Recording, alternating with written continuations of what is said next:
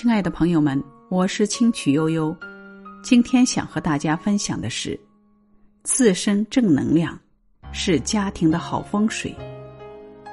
有一句话说得好：欣赏一个人，始于颜值，陷于才华，忠于人品。与人交往，好人品是最大的王牌。对于家庭来说，好人品和正能量是不可或缺的上等风水。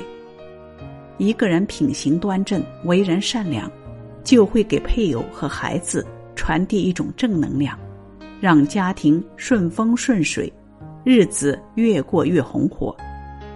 所以，正能量成为一个家庭最好的护身符，一点都不为过。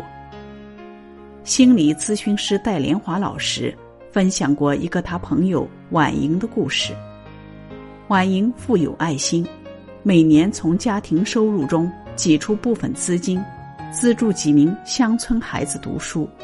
婉莹的老公在外地工作，她的儿子读初二时逆反心理严重，开始沉迷网络游戏。她无论怎样劝都不奏效，思虑再三，她决定带儿子去乡下一次，让他体验一下乡下孩子的生活和学习。在简陋的教室里。婉莹的儿子受到了乡村孩子们的欢迎，孩子们围着他问这问那，但是除了游戏，他懂得很少。看着乡下孩子贫困的生活和对知识渴望的神情，婉莹的儿子脸上开始发烫。为了挽回面子，他远离了游戏，慢慢的培养了学习的兴趣。后来，婉莹又带着儿子。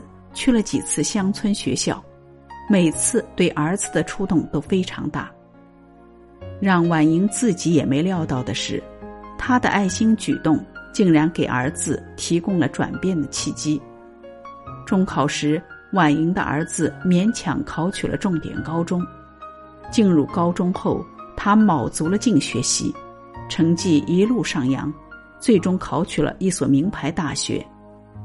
而婉莹由于品行好、业绩好，不仅被评为模范，还全票当选为公司副总。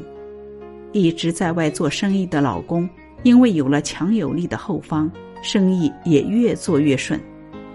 古语说：“厚德载物。”一个人只有修好自己的品行，才能承担更多的东西，也才能换来更多的福气。